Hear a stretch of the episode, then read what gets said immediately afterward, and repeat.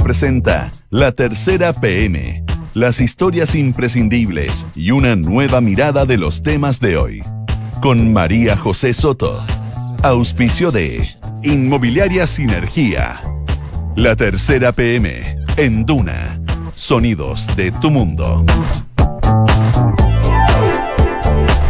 Muy buenas tardes, bienvenida a la tercera PM en esta tarde de martes 26 de, noviembre de 2019. Son las 2 de la tarde y casi 4 minutos. A esta hora en Santiago, 21,7 eh, grados la temperatura. En la capital y para mañana miércoles esperan extremas entre 12 y los 29 grados.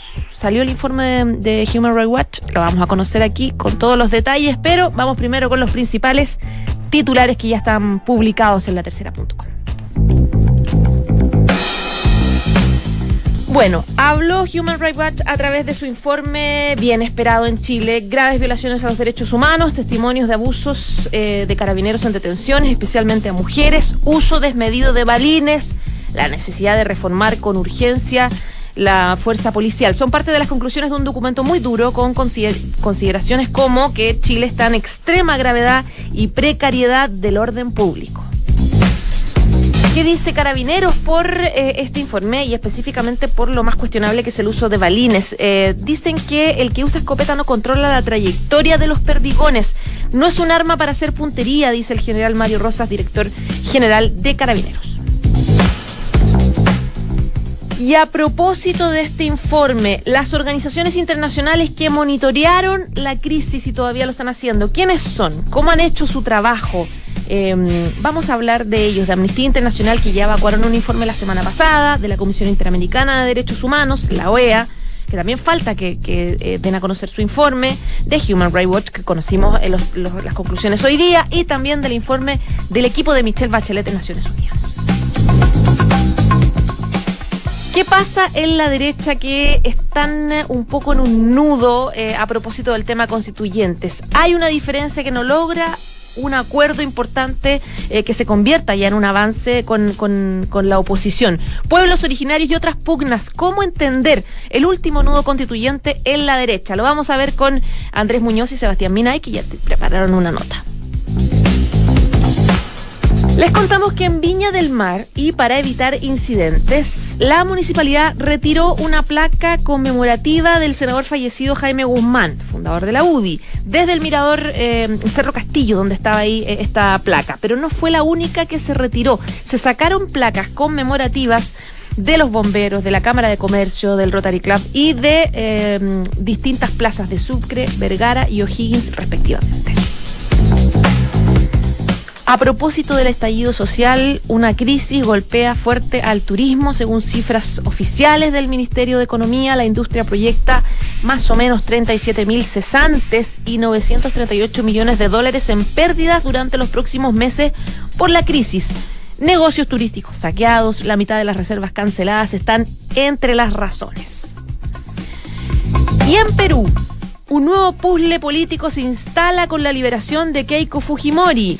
Hoy día el Tribunal Constitucional ordenó la liberación de esta líder opositora, lo que ha provocado nuevas protestas y una polarización en un país que todavía no supera esta rivalidad entre fujimoristas y antifujimoristas.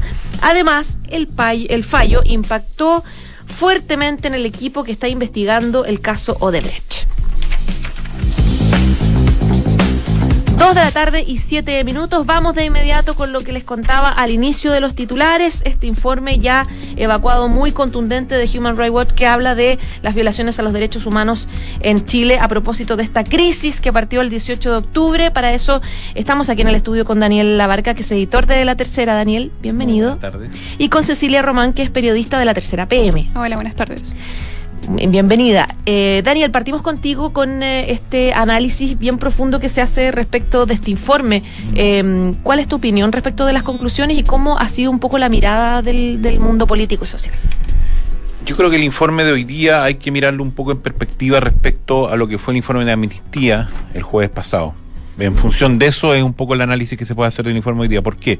Porque el informe de amnistía, que es el primero que emana de esta serie de organismos que han venido a Chile a revisar la situación de derechos humanos provocada durante el estallido social, que ya lleva 40 días, uh -huh. eh, tenía afirmaciones muy eh, eh, tajantes respecto al, a la ocurrencia de violación a los derechos humanos y a la responsabilidad de, la, de las fuerzas policiales chilenas a las cuales se le atribuía deliberación a la hora de perseguir a los manifestantes. Esa afirmación en particular y el tono en general del, de, ese, de ese informe fue el que provocó una dura reacción de la moneda el jueves en la tarde de rechazo. Eh, de rechazo al informe, lo que lo calificó de irresponsable, y se generó una controversia en torno a eh, si se había pedido, si Amnistía había pedido la información oficialmente o no, eh, se planteó que el gobierno señaló que nunca se le había consultado, Amnistía dijo que sí, mostró unos documentos respecto a una solicitud de una reunión con el presidente Piñera. El contexto del informe de Human Rights Watch es completamente distinto. Es completamente distinto. ¿Por qué? Porque mm, el hombre encargado de, esta organización, que es el chileno José Miguel Vivanco, eh, ya había, se había reunido la semana pasada con el presidente Piñera, volvió a reunirse hoy día para entregarle el informe, por ende, de cierta manera, se siguieron los protocolos. Claro. Y de cierta manera también estrechan un poco el margen de acción del gobierno. Y eso es lo que ahora hay que ver, siendo las 2.09 de la tarde, hasta ahora el gobierno no ha reaccionado al informe de Human Rights Watch. Tú adelantaste un poco el detalle que traía el informe, es un informe que se que está básicamente centrado en el actuar de carabineros, que señala que carabineros, es decir, en el fondo revela una crisis institucional de carabineros como la causante de una serie de eh, atropellos, excesos y violaciones a los derechos humanos. Eh, eh, las describen como generalizadas, no son, no son poco frecuentes, no son las describen como reiteradas, que afecta a manifestantes, pero también a, personas que han sido arrestadas en centros de detención. se habla de abuso sexual contra mujeres, es muy detallado, es muy preciso respecto a lo que se le acusa y también aborda otros juicios respecto a, por ejemplo, el, famoso ya y polémico uso de perdigones en la, de para disolver eh, manifestaciones. Eh, ahí hay una afirmación muy, muy dura de, de Vivanco eh, que apunta directamente al general director de Carabineros Rosa, en el sentido de señalar que para él le parece impensable o, absolutamente increíble que el director general de Carabineros no sepa cuál es el material que componen los balines. Por ende, ese, ese es el escenario más bien de este informe que está concentrado casi completamente en Carabineros, no hace alusiones, por ejemplo, a las responsabilidades políticas del gobierno, eh, en, entrevistas posteriores, eh, Vivanco sí eh, refiere que también abordaron algunos casos de Fuerzas Armadas, del Ejército, durante el periodo de estado de emergencia que queda, pero que son menores en comparación a lo que se pudo detectar de Carabineros, donde ellos advierten que hay un problema institucional y eso se describe en todo el informe, se describe como un problema institucional. De hecho, la recomendación que se hace es una reforma profunda de Carabineros, porque si no se hace esa reforma, se van a seguir, van a seguir ocurriendo violaciones a los derechos humanos. Eso es muy, eh, eso es lo más gráfico probablemente de este informe. Y cuando uno dice que le deja poco margen de acción al gobierno es porque el gobierno recibió el informe. El gobierno se reunió dos veces con Vivanco. Y lo recibió antes, antes de todos nosotros, conoce todas las conclusiones. Sí, de hecho Vivanco describe que Piñera tenía, que el presidente Piñera tenía subrayado algunas cosas y mm. hizo algunas preguntas en función del, del informe que ya había leído. Por ende, cuando uno dice que le queda poco margen de acción es porque uno podría esperar una reacción distinta del gobierno respecto a lo que hizo con el informe de amnistía, el que el cual bien criticó, desestimó y lo tildó de irresponsable. Eso, en eso estamos, en este momento hay que ver cuál va a ser la reacción del gobierno, es una reacción que de cierta manera también puede encauzar el tema del derecho humano en un camino distinto al que hasta, ha sido hasta ahora, que es el gobierno de Sebastián Piñera lo que ha dicho respecto al tema de derechos humanos es nosotros hemos eh, dejamos que es claramente establecido cuáles eran los protocolos, esos protocolos los conoce Carabineros y las responsabilidades de cierta manera de excesos y abusos son personales en Daniel, el fondo. ahora, ayer el gobierno hizo un intento que mm, digamos que no funcionó, que fue lograr una suerte de acuerdo con mm. distintos representantes, presidente del Senado, presidente de la Cámara, en torno a varias reformas importantes en mm. materia de seguridad. Eso no se logró.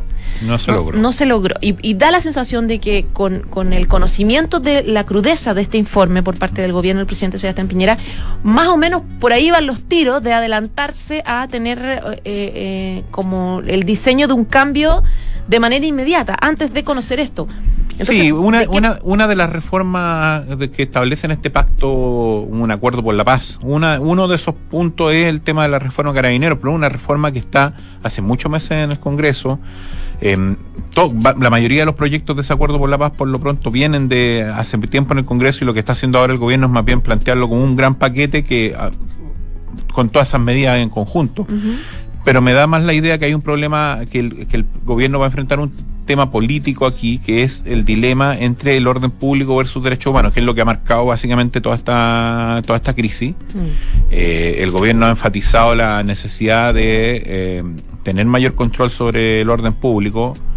Eh, el tema de derechos humanos es un tema que le sale a colación cada cierto tiempo y desde la oposición se lo marcan muy duramente. Y Vivanco era bien claro cuando después hacía, a partir de, después del relato del informe, él daba su opinión, eh, consultaba y él decía, esto no se resuelve con cursitos de, así textual, con cursitos de derechos humanos a carabineros, un poco diciéndole, les hacen cursos de dos semanas para usar esas escopetas y punto. Mm. Como se plantea como una crisis bastante, bastante más profunda. Es mucha más profunda y, y que de cierta manera te pone sobre la mesa probablemente un tema que ha estado en esta crisis de arriba de la mesa, pero que ahora probablemente está más patente, que es la capacidad de carabineros para enfrentar una situación de este tipo.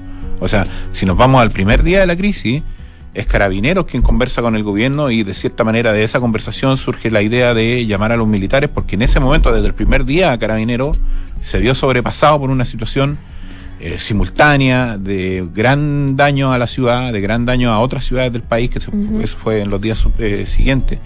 Y durante toda esta semana esa, esa situación no ha mejorado, digamos, decir, el carabinero no ha logrado controlar la situación de orden público. Por ende, esa situación añadía a las acusaciones de violación a los derechos humanos, que en este caso ya quedan patentadas en un informe de, digamos, mayor credibilidad transversal que el de Amnistía Internacional, porque el de Amnistía Internacional generó críticas de un sector político porque tildaban Amnistía Internacional de, identificado con otro sector político, claro, un informe sesgado. En este caso estamos hablando de un informe que tiene mayor validez que el mismo organismo que ha hecho durísimos informes sobre la situación en Bolivia, la situación en Venezuela, en Nicaragua, en Cuba. Por ende, yo creo que lo que resta por saber ahora es cuál va a ser la bajada comunicacional del gobierno y no solo la bajada comunicacional, cuál va a ser la salida política del gobierno para enfrentar las recomendaciones que hace el informe de Human Rights Watch. Claro, eh, a eso se suma un contexto que no es menor, que es que vienen dos informes también más de, de, la Comisión Interamericana de Derechos Humanos de la OEA y también de Naciones Unidas. De hecho, ahora está el, canciller Teodoro Rivera en Washington también en una asamblea especial para hablar sobre el tema en la OEA, porque hubo una solicitud de varios representantes eh, pidiendo un poco saber qué está pasando en Chile, cuál es la posición del gobierno y el mismo canciller dijo, bueno, vamos a nosotros mismos a proponer una conversación. Y, por lo mismo es muy importante saber ver cuál va a ser la, la definición política que va a adoptar el gobierno en términos de cómo responder a este informe, que es el segundo, en, en, tomando en cuenta que vienen dos más de características similares a este, en términos de prestigio, de del trabajo que se ha realizado, falta el del equipo de la ONU que encabeza Michelle Bachelet y falta el de la Corte de la Comisión Interamericana de Derechos Humanos. Bueno, queremos hablar precisamente sobre ese tema que dices, Daniel, con, eh, con Cecilia Román. Cecilia, bienvenida nuevamente. Eh, tú hiciste como una, un análisis de las cuatro organizaciones que han estado preparando informes, que son eh, Human Rights Watch, que conocimos ya, Amnistía Internacional, la Comisión Interamericana y el informe del equipo de Michelle Bachelet de Naciones Unidas. ¿De qué manera han trabajado estos cuatro organismos en Chile y qué se espera de, de lo que, de los dos informes que faltan? Bueno, la verdad es que los cuatro organismos han trabajado de manera similar y parece que es eh, una forma como que ya tienen, eh, sea, ellos ya trabajan de esa forma habitualmente cada vez que tienen que visitar algún país en el que está puesta en duda el, tema de, las violaciones a los derechos humanos. En Chile, eh, tanto los representantes de la Comisión Interamericana como los de la ONU, como los de Human Rights Watch y como los de Amnistía, se reunieron con muchas personas. ahí tengo el número en específico para ir como desglosando uno por uno, pero en general lo que hacen es eh, reunirse con representantes de la sociedad civil, eh, organizaciones sociales, personas que fueron heridas y personas que, bueno, que eh, son las supuestas víctimas de los derechos humanos, em, que, son las personas que presentan estas denuncias, y también autoridades. hay algunos que se han reunido tanto con el presidente como también con ministros, con el presidente de la Corte Suprema, etcétera. Por ejemplo, está el caso de Human Rights Watch, que bueno, hoy, hablaba Daniel del, informe que, que, salió hace un par de horas nada más, que fue un, fue un equipo que llegó encabezado por José Miguel Vivanco, que llegó el 11 de noviembre. Fue una de las, de las organizaciones que menor cantidad de tiempo estuvieron. Em, el 11 de noviembre y llegó acompañado de otras cuatro personas más. Y lo que hicieron durante noviembre, durante las dos semanas que estuvieron trabajando, fue juntarse con 70 personas, eh, entre ellas, como decía antes, carabineros, eh, manifestantes heridos, autoridades también, José Miguel, José Miguel Vivanco se juntó con el presidente. de las cuatro organizaciones fue el único que se, se juntó con el presidente. No, no, no. Eh, previamente al informe. Em, no, porque también está eh, el representante de la Comisión Interamericana de Derechos Humanos, que mm. es Paulo, Paulo Abrao, eh, y él, bueno, él estuvo entre el 18 y el 21, también con un equipo de cinco personas, eh, y el informe de eso todavía no está, porque la visita que él hacía era una visita técnica previa a otra visita que van a hacer como con mayor extensión de tiempo, me imagino, y que todavía no fue anunciada, pero que va a ser en las próximas semanas. Él también se juntó con el presidente. O sea, ese informe va a salir mucho más adelante. Claro, claro, exactamente. No hay claridad tampoco. En, eh, se, espera que salga en las próximas, en los próximos días, porque la verdad es que era eh, la idea era presentar como un, reporte inicial de la situación. Eh, y Abrao dijo ya que había recibido como, como los testimonios que había recibido eran bastante como alarmantes y que, y que creía que había violaciones a los derechos humanos. Mm, dice en, en la nota que, preparaste, claro, que, que la Comisión Interamericana se reunió con 350 personas, más o menos. Sí, sí, sí. Eh, y, ¿Y por qué no hay tanta información respecto de cómo se hizo la pega en Amnistía Internacional?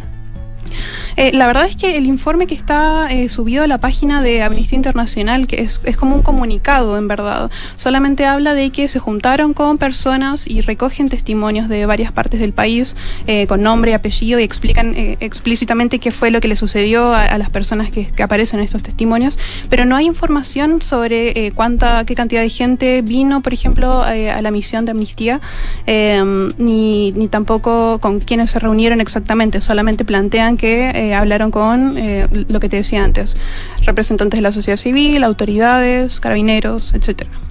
¿Qué se espera también del informe que de derechos humanos de Naciones Unidas?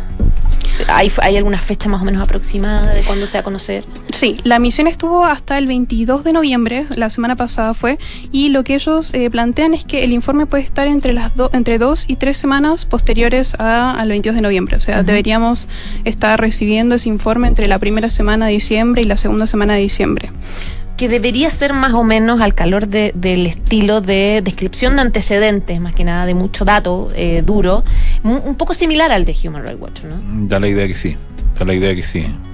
Eh, menos porque el, de amnistía tenía una valoración más genérica de la de, lo, de lo ocurrido, mientras que el de Human Rights Watch es más una relación de hechos con datos precisos y a partir de eso se sacan las conclusiones uno debería esperar que el de la ONU fuera similar a ese, fuera similar a ese.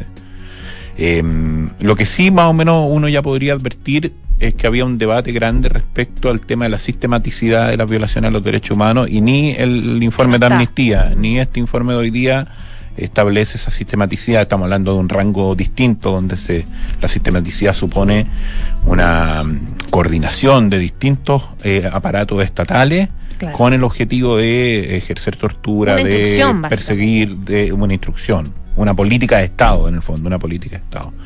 Y por ende ahí se ha generado una confusión respecto al carácter sistemático o al carácter generalizado, que son dos cosas distintas. Ya, pues Daniel y Cecilia, muchísimas gracias. Que estén muy bien, buenas tardes. Bien. Chao, chao. Esto es La Tercera PM con María José Soto. Dos de la tarde y 22 minutos. Vienen entrando al estudio Sebastián Minay y Andrés Muñoz, que vienen a hablarnos de ¿Por qué está tan enredado este acuerdo eh, entre eh, oficialismo y Chile Vamos a propósito de eh, poder avanzar en estas reformas constitucionales? hay ahí un tope que está centrado un poco en la derecha, en, en, Chile Vamos. ¿Por qué no se avanza? Da la sensación de que el tiempo es tan poco, la situación está tan tensa en las calles que un retraso de un día, de dos días, de una semana está perjudicando un avance real. Sebastián Minay o Andrés, cualquiera de los dos. Eh, como quieran. Eh, sí, bueno, efectivamente a esta hora se están reuniendo está reunida la, oposición con el oficialismo para destrabar el acuerdo constitucional. Eh, y efectivamente son varios los puntos que son al menos tres puntos los que están en, pugna entre el oficialismo y la oposición. el tema de las cuotas de género, la lista de independientes, cómo, cómo promover la participación de independientes en el proceso constituyente y también eh, la participación de eh, pueblos indígenas, ¿no? Asegurar escaños escaños asegurados para, para, para, pueblo, para las personas que son de originarias de pueblos indígenas. Eh, y ese último punto, efectivamente, es más es más complicado aún porque la derecha tampoco hay, hay acuerdo. Entonces llega la reunión. ¿Por qué? ¿Por cuáles son las posturas distintas? Llega la reunión eh, con, con, dos posturas. Eh, la UDI, o sea, Evópoli, perdón, Evópoli eh, la semana pasada propuso generar escaños reservados para personas de pueblo originario al menos un 10% de escaños reservados, algo que no le gusta a la UDI y hoy día y, ayer la presidenta Jacqueline Balesbergue argumentó diciendo de que para incluir eh, en cualquier elección a los pueblos originarios con alguna cuota, etcétera, se debe hacer una consulta indígena primero, o sea, preguntarles si efectivamente quieren participar, cómo quieren participar. Eh, así lo determina el convenio de la OIT, el convenio 169 de la OIT. Em, y la UDI argumenta diciendo que no hay tiempo para hacer una consulta indígena en el, contexto que estamos. Y ya no resultó la, y no resultó la, consulta pasada, hubo que suspenderla. La, propia, claro, la que estaba realizando el gobierno. Entonces eh, eh, se está hoy día eh, trabado ese, ese punto porque la UDI argumenta diciendo que si que se sigue adelante con este punto puede haber una impugnación de, de cortes internacionales respecto al proceso constituyente. Ya, ¿y, qué dice eh, sobre ese argumento la oposición? La oposición va a insistir, eh, está en la misma postura que Bópoli, eh, la, por así decirlo, Bópoli está de acuerdo con la oposición, el tema está en que la UDI ha manifestado dudas, RN se mantiene un poco ahí también tambaleando, pero ese me imagino, y lo que hoy día nos decían iba a ser el punto, el primer punto en tabla, el tema de los pueblos originarios. de ahí después se iba a empezar a discutir también el tema de lo, de lo independiente y y el de la cuota de género. ¿Cómo era la pregunta desde el principio tú? ¿Por qué, este, por qué se, se oponen? Sí. Ya, eh, aparte de la descripción muy detallada que Andrés, eh, yo, quisiera agregar un punto ahí por una razón más de fondo. Porque la derecha nunca quiso cambiar la constitución. Seamos súper honestos y francos con el punto. Este es un debate que existe porque hay una crisis. O sea, perdón, el día 18 el día que, que estalló, que se tomaron los torniquetes, dos semanas después a mí me consta que uno hablaba por teléfono y todavía los dirigentes de los partidos chilenos te decían, oye, pero si a la gente no le interesa, no es prioridad en la encuesta cambiar la constitución. Mm. O, entonces, el, típico, el tema de la salud no se soluciona cambiando la constitución. Exactamente, entonces... También, está la letra chica. no, queremos que la constitución, pero por dentro... Convengamos, convengamos que todo este, este, este, este, este, este esta reticencia a los pueblos originarios, al, al, a, a, a independientes más allá de que haya o no haya razones jurídicas del tipo convenio 169, también tiene que ver, y esto lo saben en ambos bandos, con que para, la derecha, para Chile vamos, o centro derecha, o como queramos llamarlo, dejando fuera del arco a José Antonio Casi y compañía limitada, el tema es que un cambio constitucional no le gustó. Ya por dos razones, porque hay grupos fundacionales más dogmáticos que no querían que le cambiaran la constitución de 1980 y también porque aun cuando buena parte de la derecha tampoco estaban tan aferrados al contenido de la constitución, no querían entrar en un escenario incierto que no saben y no saben todavía en qué va a terminar. Entonces, esa es la razón de fondo, porque las veces en que la, en que, en que la coalición que hoy día gobierna se ha involucrado tangencial o superficialmente en este debate, siempre ha sido con tensiones y conflictos internos. Te recordamos hoy día el tema del proceso constituyente que se hizo en el segundo gobierno de Michelle Bachelet, con el Consejo de... de Observadores Ciudadanos. Ahora yo tengo una duda, Mm.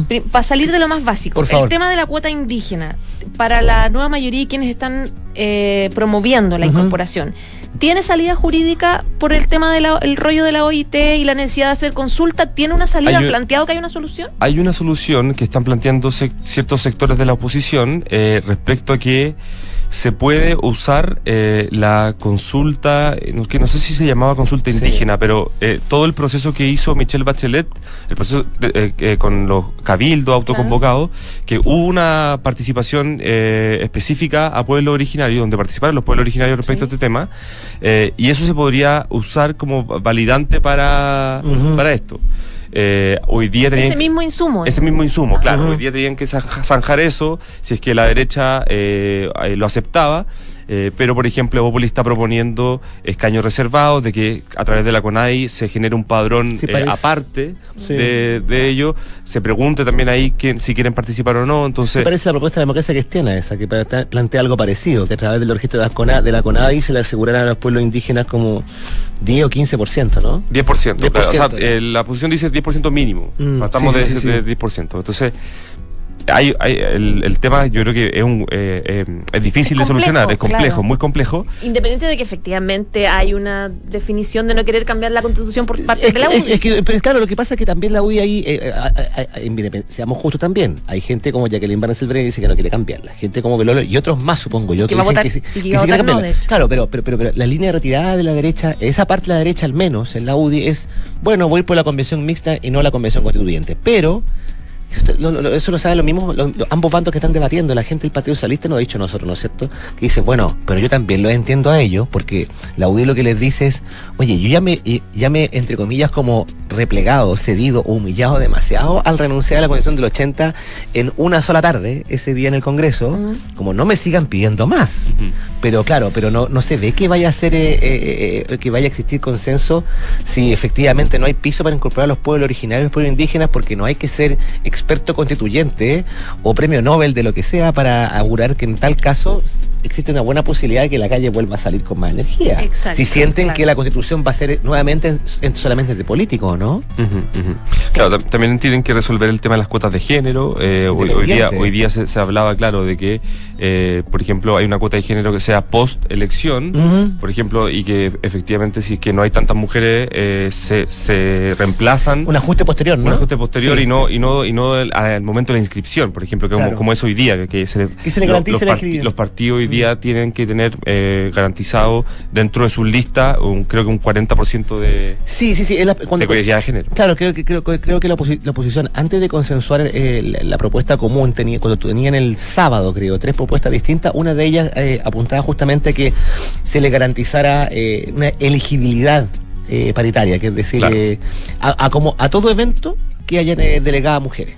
Como sucedió Sí. en el colegio de abogados, la Mm. elección del colegio de abogados. Lo mismo Exacto. sucedió en esa, esa elección. Ahora, un punto que me imagino que no va a ser menor de, de conflicto en el debate es lo que ustedes mencionaban, que la incorporación de independientes. ¿Cómo? Eso es, es tremendo tema, porque ¿cómo garantizar que finalmente no sean las máquinas partidarias las que es designen que a sí, sus es que- candidatos es que con le- sus lucas, la Mm, movilización, sí. el terreno, etcétera, versus Sí. alguien de un cabildo, de una comuna, que diga, yo quiero ser. Ya está más o representante"? menos zanjado de que se va a permitir la li- que se creen listas de Listas. independientes, que se- la- las personas se agrupen por sí solas eh, y generen listas de, de independientes. Que compitan en igualdad de condiciones. y compiten en igualdad de porque- claro. Creo que también, no sé si, corrígeme si me equivoco, había también alguna clase de consenso para tratar de normal que se eliminaran los subpactos entre partidos, ¿no? Como que en el fondo compitieran ambos con las mismas herramientas, para que no, el resultante no fueran solamente constituyentes de partido nomás. Claro, claro. Sí, es algo que tienen que zanjar. Hay, hay voces de la oposición que esperan que esto se zanje esta semana, porque para presentarle el proyecto se- también se está, Sí, se está recordemos. estimando que eh, se proyecte un, un solo proyecto. Eh, se se haya zanjado esta semana por los, por los plazos que se autoimpuso el acuerdo y que permitirían tener un plebiscito de entrada en abril. Entonces, para cumplir esos plazos es necesario tener esto zanjado O sea, tienen que ceder alguien durante tiene todo el que próximo ceder día. acá. Alguien tiene que Alguien, ser. alguien tiene que Alguien ceder tiene que acá, alguien tiene que ceder, porque lo que no se explica es si se dieron tan rápido esa noche de madrugada en el Congreso, tendrían que ceder algunos ahora para que se envíen esos proyectos al Es Congreso. que da la sensación de que le da la razón a quienes dicen que el documento era demasiado genético. Demasiado, Pero es que también te dicen, pues María José, pistola en la cabeza, era- porque ahora estamos todos era- peleando. claro, era, con ¿lo el cerramos detalle. ahora o no? y después no incendiaron o quemaron más cosas. ¿Y qué pasa si pasado mañana vuelve a ocurrir lo mismo? ¿Se van a encerrar de nuevo? Claro, claro. Oye, pero posibilidades hoy día de que se zanje algo. Mm, ¿Son la- reales? ¿Existen? ¿La presión está ahí encima? La oposición tiene, tiene esa- esas ganas, por así decirlo, de zanjarlo hoy día. Eh, hoy, día hablaba con Jacqueline Valenciabergue y decía que ella no tiene problema de que se alargue hasta mañana, eh, pero los dos, las dos fuerzas, oficialismo y oposición, tienen eh, claridad de que tiene que estar zanjado eh, esta semana más tardar. Bueno, Y se veremos. siguen agregando proyectos a la agenda legislativa mientras tanto. Sí. No sé en qué, en qué minuto se va a hacer de todo. Yo creo que vacaciones no debería No, yo, haber. yo, ya Enero- dije- yo ya he febrero. jugado a la personal que el receso en febrero yo lo veo cada vez menos probable. No existe, febrero No, no, yo creo existe. que no. Vacaciones no, No, no, existe. No y- debería existir en el Y Congreso. por el vacaciones, la parlamentario que diga que reclame su derecho, oye, si ya me bajé la dieta, quiero descansar en febrero. Mira, es una, Lo buena discusión. Sí. ¿Tendrán vacaciones? Deberían tomar, debería tomarse, porque vacaciones tienen, pues si el cese del legislativo. Claro. El tema es, ¿deberían hacerlo? O al menos Con acotarlo. tanta cosa que hay no, pendiente no, y que no dure un mes, si que dure dos semanas. Claro, dos Bueno, semanas. algunos dicen que como muchos proyectos están entrando con discusión inmediata, se tendrían que resolver rápido. Pero no sé, mientras tanto tenemos estos parlamentarios que piden que regulen la- los centros de estética. no sé en qué estaban pensando, digamos. Bueno, ya pues chiquillos. Sebastián. Andrés, muchas gracias. Que esté muy bien. Ya, chao, chao. Les contamos de Inmobiliaria Sinergia. Encuentra tu futura inversión en Sinergia José Pedro Alessandri de Sinergia Inmobiliaria, departamentos, estudios, un dormitorio y dos dormitorios y dos baños desde 3.350 UF. Anda a conocer y encuéntralos en isinergia.cl. Dos de la tarde y 34 minutos. Nos vamos. Gracias, como siempre, por informarse con nosotros. Quédese en la 89.7 porque viene la próxima carta notable y a las 3 de la tarde una nueva edición de Sintonía Crónica.